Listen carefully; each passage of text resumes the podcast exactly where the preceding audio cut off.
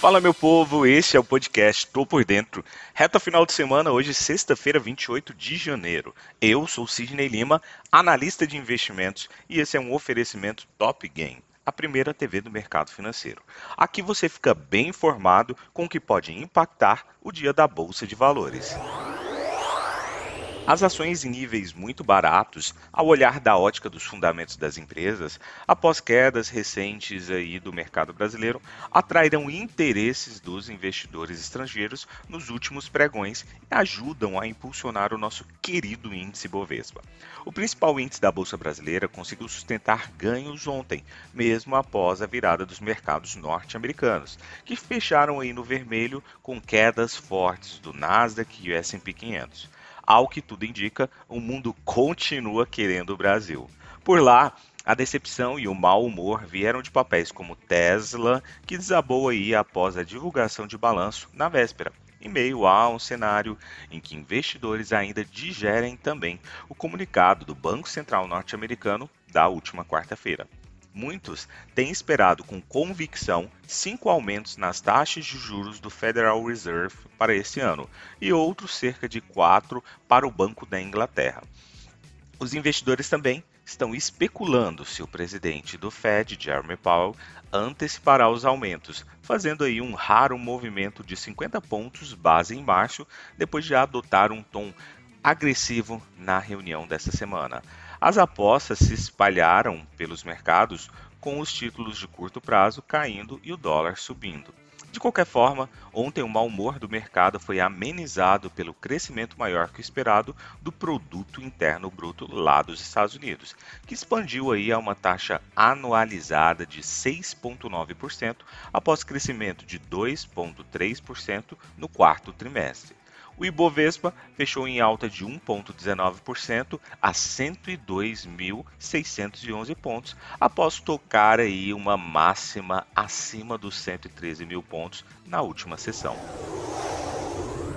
Nos Estados Unidos, as bolsas americanas movimentaram o dia inteiro descontroladamente nesta quinta-feira. O S&P 500 mais uma vez evitando por pouco a confirmação de correção no final de uma sessão marcada por uma alta liquidação e recuperação, enquanto os investidores manipulavam notícias econômicas positivas com resultados corporativos mistos, a agitação geopolítica e a perspectiva de um Banco Central norte-americano muito mais agressivo.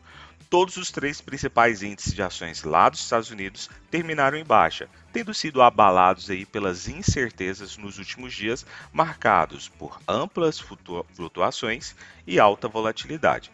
Entre uma série de dados econômicos divulgados na quinta-feira, o avanço do Departamento de Comércio sobre o PIB do quarto trimestre mostra que a economia dos Estados Unidos em 2021 cresceu no ritmo mais rápido em quase quatro décadas.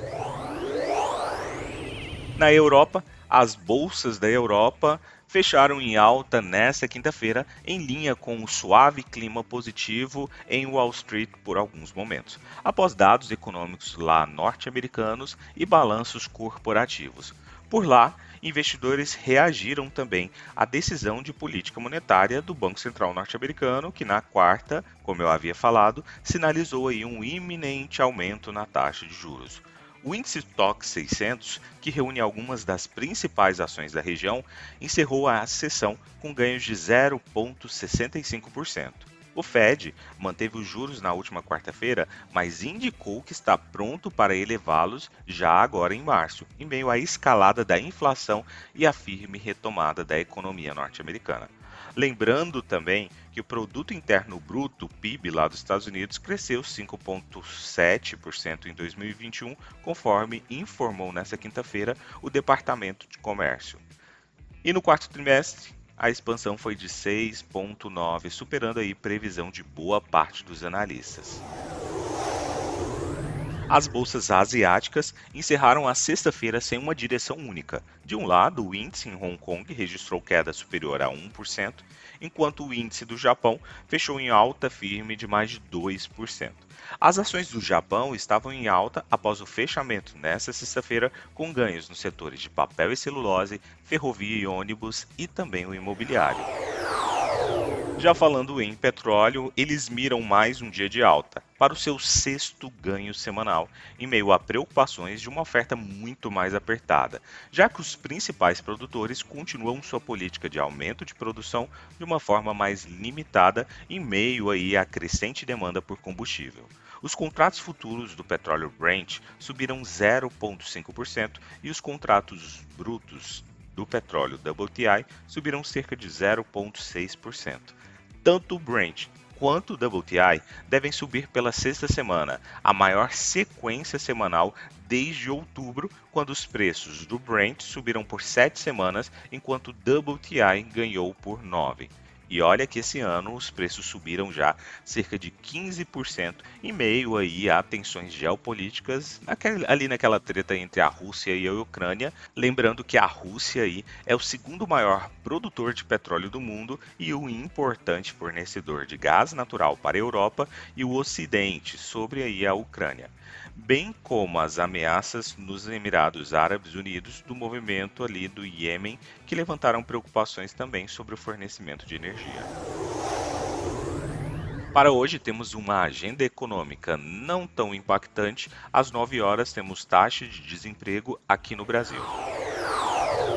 Partindo para as cotações, temos Dow Jones a 0,37% de queda, agora que são 7 horas e 51 minutos do dia 28 de janeiro. Temos S&P 500 a 0,31% de queda e temos Nasdaq a 0,12% de alta. Partindo para a Europa, destaque para a Alemanha, que tem pesado bastante hoje, neste exato momento, e puxando todos os seus pares, índice DAX a 1,75% de queda. E o VIX sinaliza aí um suave temor dos investidores com uma alta de 0,19. Falando sobre as commodities, nós temos agora petróleo Brent a 0,41% de alta e o WTI a 0,44. Um destaque, se tratando de commodities, bem forte para hoje, é o minério de ferro, subindo mais que 7%, para ser exato, a 7,59% de alta. Então é isso, vou ficando por aqui. Muito obrigado aí pela sua companhia e nos vemos nas redes sociais da Top Game e no YouTube todos os dias de segunda a sexta. Valeu, tchau, fui!